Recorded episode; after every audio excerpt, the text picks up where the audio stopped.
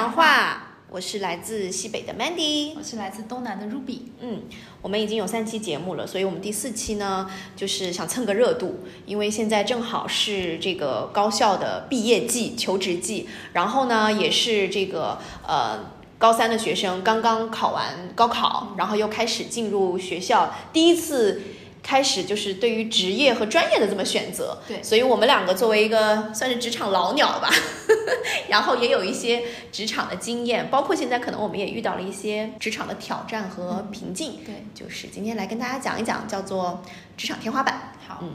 我认识的你是你一直很专精在同一个领域，就是培训领域里面，嗯，从你的出是你你出社会第一份工作就是做培训，对对对，然后一直到现在，对。都没有变过，你这个赛道。没有，所以你的天花板，你你觉得是什么？嗯，是这样。其实很多人会说，哎，我不知道自己要干什么，或者是他会之前会尝试很多份职业啊。然后我觉得可能我算是比较幸运的那一个，就是其实我在入社会的第二年，我就比较确认我自己能做且能做得好的这个一个职业方向，就是做。培训这件事情啊，然后呢，就是我也一直从呃我入社会的第二年到现在，也一直很坚信自己在这条路上的发展。虽然辗转于不同的类型的企业，我做过快销的、零售的，包括餐饮行业的啊，然后现在的互联网行业的，都是一直在做培训相关的工作。但其实你会发现，哪怕你在不同的企业里面做同样的这个职能。那不同的企业对你这个职能，它的重视程度，包括给你的空间和成长的那个 roadmap，其实是不一样的。是啊，你可能就是，尤其是对于我们这个培训这个行业。嗯，可能对于一些相对来说比较成熟的企业，它对于人员的发展啊、能力的养成啊，它是比较重视的。但是可能在一些快速在成长的，或者是快速在发展的，或者是业务不断在迭代的这样的企业，你的成长就受限了。所以这是我近期就是很困扰我的，就是虽然我已经坚持了我这个职业理想十几年，但是现在我就不知道在这个企业里面或者在这个行业里面，我应该怎么去。拓展我自己，这是你第一次感觉有天花板吗？没错，这是我第一次，从以前到现在第一次。是的，是的。嗯，我我有时候在想，是不是年龄的问题？因为我从出社会到现在，我我喜欢做一些比较好玩的东西。嗯，你也可以说是我没有想清楚我到底要做什么，但是我很明确知道我不想要做什么，就是我不想坐班。嗯，我不想坐在办公室里面上班，我喜欢做一些就是啊什么呃跟演出有关的呀，节目有关的啊，演唱会啊。以前就以以以前就会觉得说以后可能就是往这个方向走，文艺青年路线。对，然后所以我第一份工作我在剧场里面做策划，所以我就以前就喜欢做这类的东西。那然后我第一份工作就做这个，然后我后面的几份工作就是我几乎每四年半我会换一次工作，每一个工作呢都会类似。这种跟艺术相关的，嗯，跟活动相关的，跟一些真正的人跟人之间体验相关的，但是呢，那个领域都不太一样。比如说一开始是话剧，后面到商业活动，然后到做这种游戏化的体验活动，嗯，然后辗转的变成现在这个来做培训，嗯，就是跟我以前做的东西都不太一样。然后呢，现在我我感觉的天花板就是说，如果依照如果我的我是没有我没有没有年龄的限制。我可能会现在，因为我现在也做了快三年多了嘛，可能按照我以前的逻辑，我应该在一年多我就要再换一个赛道。但是我现在因为年龄的关系卡在这里，我就会觉得我好像没有，第一是没有勇气再换赛道，第二是我现在换赛道有人要我吗？因为我这个年龄卡在这里，嗯，人家会觉得你你以前不在这个专业领域，你就是可能有一点点涉略吧。可能因为我我换的不是全部换一个新的，我不是说哦，我从一个活动策划到做一个什么那个电脑工程师，我不是这种。但我就想说，我现在还能再换吗？就是这个年纪，因为我现在未婚未育嘛，所以我也会很担心，就是我不知道以后的未来规划是什么。那我现在换了，如果说我结婚了，有小孩了，会不会影响我？嗯，等等，就是。现在会让我感觉这个就是一个年龄是一个天花板，嗯，所以就是我我理解 Ruby 的担忧，就是因为年龄渐长，虽然在过去可能我们包袱是比较浅的，就是你可以丢掉过去重新开始，但是现在因为年龄的限制，而且是人生的状态不一样，可能会导致你的这个职业赛道的转换可能会有一点点。嗯阻碍。是的，我就觉得是不是每个人的天花板不太一样，嗯有时候是可能行业属性是你的天花板，嗯，有些人可能是家庭是你的天花板，对，有可能都有一些不同的制约的因素。对所以就是到底什么叫做职业天花板？其实我们经常会听到，不管我们的朋友啊、身边的同事都会谈职业天花板。所以其实想跟大家在，就是我们首先来科普一下，什么叫做职业天花板啊？就我理解的职业天花板呢，就是在职场当中，可能当当你到达了一定的。级别，或者是到达了一定的这个呃平台的时候，即使你再有能力，你付出再多的努力，你的上升空间、你的发展空间也会变得越来越小。然后呢，其实这个天花板啊，就有点像，就是你长个子长到一定程度了，顶到这个最最顶了，你没有办法再突破了啊，是一种无形的这个困难啊，然后阻碍了有某些，比如说你有资格啊，然后呢，在组织当中上升到一定的职位啊，而且尤其是我们一些女性啊朋友到了一定的岁数啊，可能会遇到一些。生育的问题嘛，没错嗯，没错，然后呢，其实在，呃从地区维度来看呢，其实令人意想不到的是，一线城市的职场人更容易感受到职场天花板，然后其次呢是三四线城市的人，相对来讲，二线城市的人的职场天花板的问题不如前两者的多。嗯，所以我理解一下，一是因为一线城市可能相对竞争比较激烈，对，然后卷的比较厉害，对对？对？大家可能就是很容易你就触到了那个你无法突破的那个瓶颈，或者是那个阶层了。对，嗯，因为有源源不断的人进来嘛，是的，而且是优秀的人，嗯，所以现在都很流行，比如说逃离北上广深，然后往后退一退，可能对啊，人没那么多，然后呢，就是生活节奏没那么快，嗯，你好像成本也会低一些，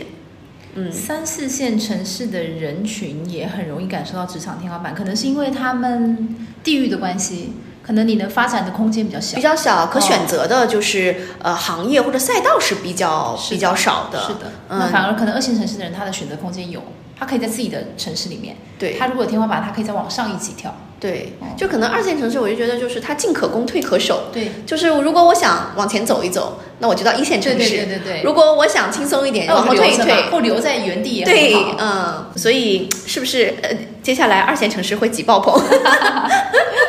？OK，嗯好啊。那我想问一下，其实 Mandy 你。你主要就是，你看我们从以前到现在，都是对自己的职场嗯的选择，呃，还有一路走来自己的表现，都是非常的有自信跟笃定的。嗯你为什么突然间会有这种担忧？嗯，其实我觉得我目前对于职场上的担忧，可能呃绝大部分来自于大环境吧。因为刚才我也讲，其实我来自于互联网行业，然后现在大家也都知道，互联网行业就是因为整个的经济是呃比较低迷的。这个不不仅仅是互联网行业，很多行业都在下行啊，然后大家都在节衣缩食的过日子。所以其实从企业的角度上来说，我能够理解，就是活下来才才有希望嘛，对吧？嗯，就是大家都在做这个生存保卫战，尤其是像我们做，比如说一些呃非业务核心的这种职能部门，是比较像我做培训是相对来说比较软性的，也只有这个在一个公司它业务发展的非常的稳定的情况下，它对于人的成长，它对于能力的塑造，它才会投入更多的精力啊，或者是更受到关注。那么在业务不断的迭代呀、不断的发展的过程当中，可能就是它对于我这个岗位所给予的资源和对从事这个职业的人的发展的空间，相对来说是比较小的。所以就是有些人就会发现，是之前不是在择业的时候，原来就在我们那个时候高考的时候，很多家长希望这个我们去选择什么样的专业呢？就是学选学会计、财务，因为大家就会觉得不会变，是不是？对，就是很吃香，就是你的年龄就是你的资本。哦因为大家都喜欢用老财务嘛，对吧？就是嗯，像很多人就哎，哪怕你退了休之后，还是会有公司去返聘你啊，人家觉得你经验丰富。对但是可能在现在我们像这样一些软性的这个岗位，其实你的年龄可能是硬伤，或者是你的资历可能是硬伤，就是在一些比如说新兴的行业，他更希望有创造力的年轻人去发挥活力，而不是用一些比较老旧的经验而去把一些事情只是做下去就行了。嗯，所以同样的岗位，不同的行业，可能我我要去做选择。原来我一直笃定就是，哎，我一直做培训这条路，可能我做不同的领域，但是现在我可能想，哎，我是不是要换个赛道？就是不做培训这件事情了，或者是培训的属性要弱一点。其实这是我遇到的一个困境。你为什么没有想过要回去以前的这些产业？嗯，因为我之前就是想说，因为我之前给自己规划的道路就是，我还是很想做一个自由讲师。OK，嗯，因为做一个自由讲师呢，他需要积累的经验就是你要有很多不同背景的公司的经历，嗯。或者是你很了解不同的业态，你能讲的内容才会更丰富。嗯。所以就是我其实每一次跳槽都去的是不同的业态。嗯。啊、有传统的，然后现在在新兴的这种互联网行业，所以如果你再让再往往回跳，其实我是觉得好像有点重重蹈覆辙了，嗯就是但是现在又没有更好的这个赛道或者更好的这个业态让你去做尝试，是。嗯，就就会有点迷茫。所以其实听起来你也一直在突破自己啊。虽然你在你就是同一个你在同一个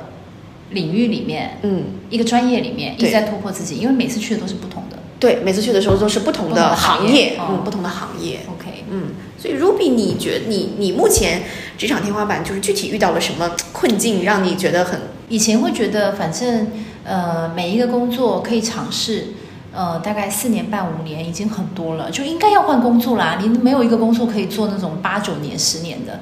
你就可以要换一个工作。但现在因为环境不太好，你我不敢轻易换工作，这个是很大。那你不敢轻易换工作，意味着你就得在这个天花板下面待着。嗯那你这个天花板下面待着，你就有点压抑。就那你会想想，那我怎么在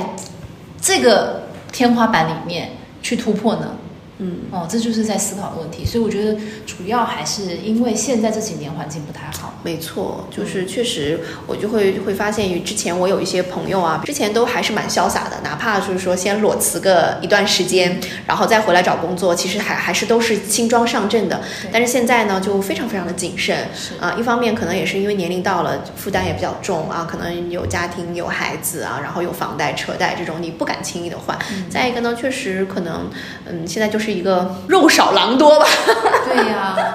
然后加上你看我们的年龄到这里，因为我们三十五加的年龄，而且有一些中小型公司，他也更喜欢要一些，哎，比如说刚出社会的，然后便宜又好用。对，首先它这个成用用工成本比较低，再一个呢，相对来说培养起来也比较快。对像我们这种职场老鸟，可能会有一些对，然后也有一些固有的经验，不容易被打破。对之前我会一直觉得说跳槽是突破职业天花板的一个利器，但是好像现在跳槽，但没有没有那么容易。对，第一个跳槽没有那么容易，第二个是跳槽有时候不一定你就是突破了天花板。嗯如果你还在同一个呃专业领域，然后你跳的到新的地方以后呢，你还是用同样的模式在，或是你的目标还是一样，其实我觉得那个没有什么差别。嗯哦，除非你的跳槽是你有你有新的很明确的新的目的，比如说我现在是举例，我现在做的就是培训，嗯。那我跳到新的我跳到新的公司呢，其实我有很强的目的是，因为我后面要创业，所以我跳到新的公司是为了累积我的人脉。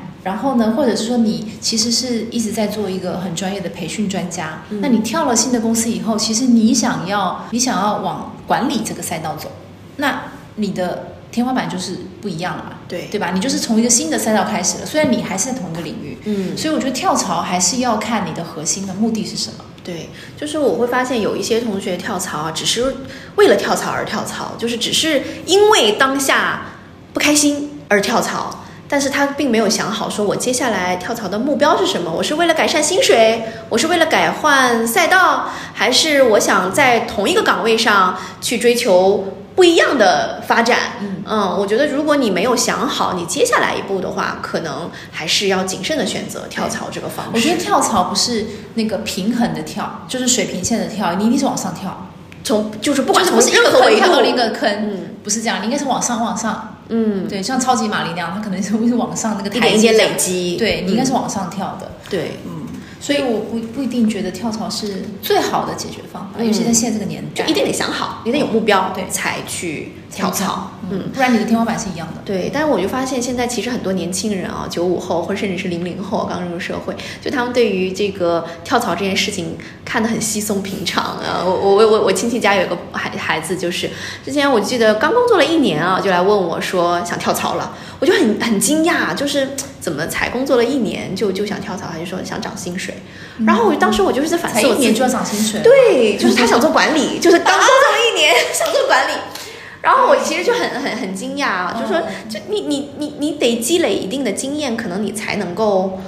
走管理这条路嘛，啊，就在我们的概念里面，你至少要在基层干个三五年，你可能才做个小组 leader。刚开始不是先学做事情嘛，是的才学做管理。我我我后来去跟他聊天，就会发现，其实他受到了很多，就比如说现在前两年那个疫情之前的时候，很多年轻人创业很成功嘛，就是看了很多这种成功案例，哎，很年轻，二十几岁就当了 CEO，走上人生巅峰，融资几个亿啊。那我然后我也跟他深入聊，就是其实现在当然也年轻人有他们的想法，可能比我们原来他们学东西更快，然后可能职场道路发展的也会更就是更更更快速，我觉得跳槽的前提是你要有两把刷子，嗯，有资本。不然你就是一个空壳跳来跳去啊！你在嗯每一个槽里待不久，你就会被发现你有多少斤两，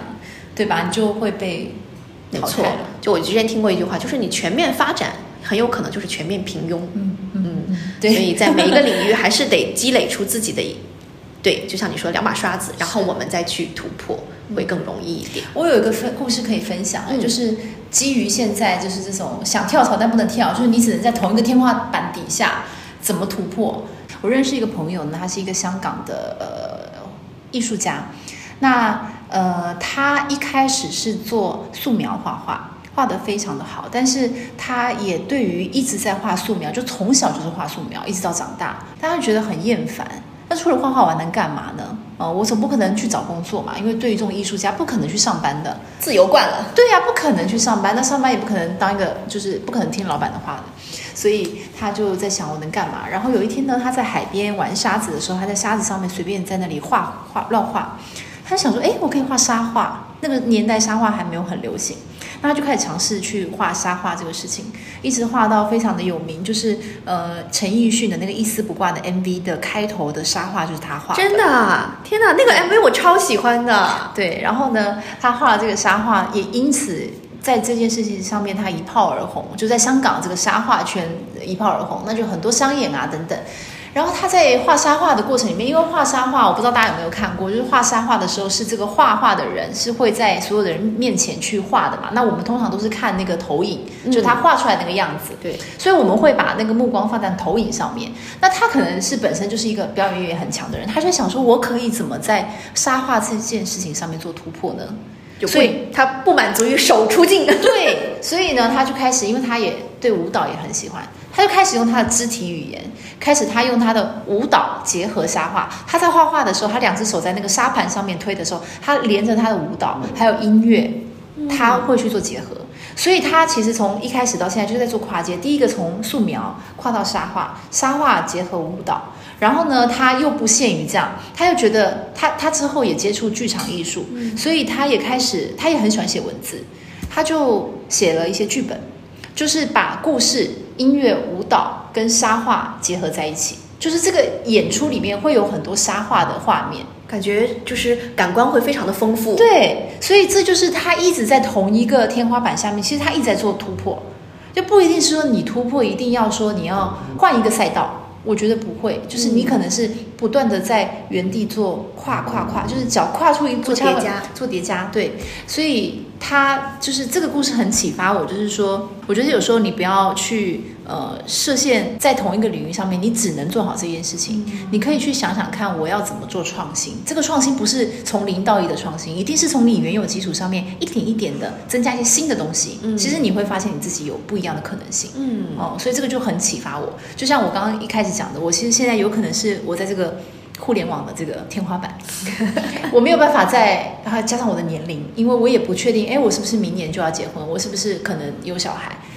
那在这个不确定感很强的情况下，如果我还在这个互联网的天花板里面，我怎么去在我原有的职位上面怎么去做一些突破？对，就是所以就是说，如果纵向你很难去突破的话，我们看看是不是可以做一些横向的叠加。是的，虽然还是在做一件，就是就是我觉得你这个故事真的也蛮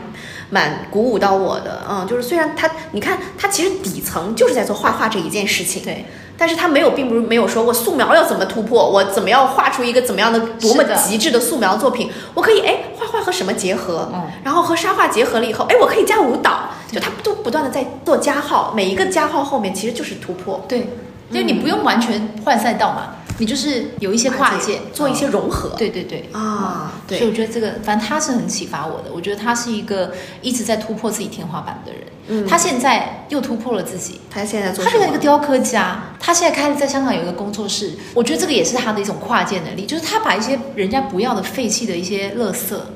然后把它变成一个艺术品，嗯就是立体的，可能是一把椅子，然后跟另外一把椅子，然后两种不同材料的，他把它做结合。所以我觉得他很擅长把不同的东西结合在一起。嗯，对，我觉得其实还是可以归结到你刚才说，就是你要跨界，不管你要跨界，还是要跳槽，还是要换赛道，你都一定要有一些自己很核心的核心竞争力在里面。比如说，他就就是对艺术的敏感度，或者是你对美学的这个这个这个把握，对得非常强，你才能把很多东西融合起来。对的，嗯他还是在这个这个大领域里面。其实我们也是要这样，就是想想看我们的核心是什么。嗯，因为我曾经也是去年有一段时间也很迷茫，就是我因为我一直在换，我理解是我在换赛道，因为我每四年半五年我做的工作都不太一样，那我就想说我是不是没有专长？但是呢，呃，有一个呃，就是前辈，就职场的前辈，其实他突然看到我的所有的历程，他突然点醒我，他说：“其实你一直以来都在做同一件事情，你没有发现吗？”我说：“我没有发现是什么。”他说：“你一直以来都是在做跟人有关的、跟体验有关的，嗯而且你都是一直在用创新、创意的方式去做。这是这个事情是你在每一个领域里面你从来没有变过的，所以这就是你的核心、你的中心思想。那你不管怎么去做别的工作或做别的领域，这就是你的核心啊。嗯，哦，所所以我就用创意去做不同的对更好的体验的事情。是的它可能是活动，可能是话剧，可能是培训，可能是游戏的也有可能是。教育，有可能是培嗯训，因为都是跟人有关系的跟体验有关系的。我可能不喜欢做一些没有跟人接触的东的事情哦。那我觉得可能每一个人可以去想想看这个核心点是什么，然后在这个核心点里面，你可以去延伸一下自己嗯，不同的尝试，跨界的尝试。对。我觉得其实我有一个观点是挺蛮想跟大家去分享的哈，就是我们从可能开始高考选专业，到你毕业了以后，你可能很多毕业生在思考，我到底要不要从事我这个跟专业相关的工作？呃，因为有时候你的专业并不是你自己所所选的，可能是你的父母或者是老师，或者是当下觉得哎这个。行业可能发展的好，你被迫选择，其实你自己并不喜欢。之前我也一直在，就是现在，哎呀，我的职涯规划啊，而且我们很多的高校在毕业的时候，这是一堂大学生的必修课啊，必修课，就是怎么样做好职涯规划。哦在前几年，在一次讲师沙龙的一个活动当中，遇到了一个呃讲师，管理学的讲师。其实他在跟我们做沙龙的时候，有一句话，就是可能影响了我，就是近几年的一些状态。他说一句话，他说不要做职业规划，他说你要做的是人生规划。就他为什么会这么讲？受启发。对他为什么这么讲？他说他他自己啊，就是呃悟出来这个道理，是因为他之前一直给他一直做保险这个行业，他是一个非常厉害的。跨国公司的一个保险经纪人，然后呢，他给自己的规划就是，他要在这一家呃这个跨国的保险公司做到五十岁，做到合伙人，然后呢他就退休啊，然后呢去加拿大和他的子女会合，哎，他的职涯是他规划的非常非常好，但是结果天有不测风云啊，就是在他四十五岁的时候，这个公司倒闭了，嗯，而且那时候正好是呃零八年，就是那个有有那个经济危机嘛，嗯。啊，美国那个次贷危机，然后也影响到了他所在的公司，所以整个保险行业、金融行业受到了重创。然后他一下子，他本来预计的是五十岁退休的，但是四十五岁职业遭到重创，这个职业没了。就他就会觉得一下子不知所措了，所以他就会觉得说，其实职业规划是相对来说比较一个狭窄的概念，因为你不是说这个这个行业啊，这个职业啊，它会根据你的意志为转移的，你想干到六十岁，但是万一这个行业它可能受到一些不可抗力因素，比如说经济啊，这个行业从朝阳变成夕阳了，这是你没有办法控制的，所以呢。你能做的是什么？你的人生规划，你要过一个什么样的人生状态？你理想的人生状态是什么？可能达到这个人生状态，它是有不同的路径的，这样你就多给自己留出了很多条路，你都可以去做尝试。对，就哪怕比如说你现在当下我是用 A 去达到我的人生状态，但是我知道 B 也可以。是的如果 A 这条路因为一些乱七八糟的原因堵住了，我还可以到 B。嗯，嗯，所以我就觉得这句话很很启发我，就是你你要做的并不是一个职业，不仅仅是一个职业，你要跟你的人生状态，你要做好你的人生规划。啊，所以我我觉得这也是可以和大家一起分享，尤其是现在正好在毕业季，在找工作，或者是在高考季准备选专业的同学来来来讲，就是可能你通过你不断的尝试，你可以或者是社会实践，你可以不断的去。Update 自己的那个理想的人生模型，对啊、然后你想做什么，你达到这样的状态啊，有很多条路径可以去做，然后你可以用你有限的时间去做一些尝试，嗯看看哪条路，哎，你最喜欢，然后也能做得好，做得比别人好。做得比别人好，嗯然后你也愿意投入精力，有产出，然后可以给自己多留几条后路。我觉得多留几条路很重要，因为有很多人他可能会很笃定，我就是要做什么，嗯。我这一辈子就是要做什么，嗯，甚至有些人可能会笃定自己一辈子就待在一家公司里面。对，就是我觉得你这个东西很多现在说，就尤尤其疫情过后，我们又知道很多事情是没有办法预测的，嗯，所以还是像你刚刚讲的，就是你的人生要到达到到达那个目的，其实是有很多不同的路可以选择的。我觉得，呃，如果我们现在当下的人，不管是在天花板，或者是刚出社会还没有找到自己的目标是什么的，其实我们都可以。反正我觉得多学习是没有错。没错，就是你要有个开放的心态，就是不要说，哎，我今天是做，比如说我今天是做会计，我我就只只做会计，或者我只去了解会计的事情。你可以了解不同的东西，就是你可以把你这个面给拓宽。嗯，对，嗯，是的，就比如说你说，如果你一直在这个会计这条路走，现在你看 Chat G GPT 出来了，其实很多，比如说一些算法，包括一些工作，是很日后很有可能被 AI 所取代。对那我们作为一个个体，对吧？你的核心竞争力是什么啊？所以，其实我在刚才跟大家分享的时候，我也自己在想，就像你你和你你你的朋友这个案例，就比如说我一直在做培训这件事情，哎，那我是不是还可以培训再叠加个什么？培训叠加 AI，培训叠加什么智能机器人？嗯或者是比如说培训，它也是在传播知识能量，包括我们现在在做我们的播客，对它其实也是一种传播的形式。是，嗯，包括后续说不定我们哪天成了大 V 呢？就是有很多不同的形式，不要把自己设限，对受限呃，就是限定在一个一个角色里面。对，嗯，多去尝试。我觉得其实我们不管是呃我们也好，当下也好，或还是还没有入社会年轻人也好，我觉得其实大家都可以不断的去认识自己，了解自己。不断不要给自己设限，多去尝试，然后不断的完整自己那个理想的人生模型，然后呢，保持好奇心，不断的学习。我相信啊、大家都有不同的路，条条大路通罗马，都能够达到大家那个最理想的人生状态。不要纠结在我要选什么专业，我一定在哪个职业里面要走到底。我觉得人生有无无限的可能性，嗯，很受启发。今天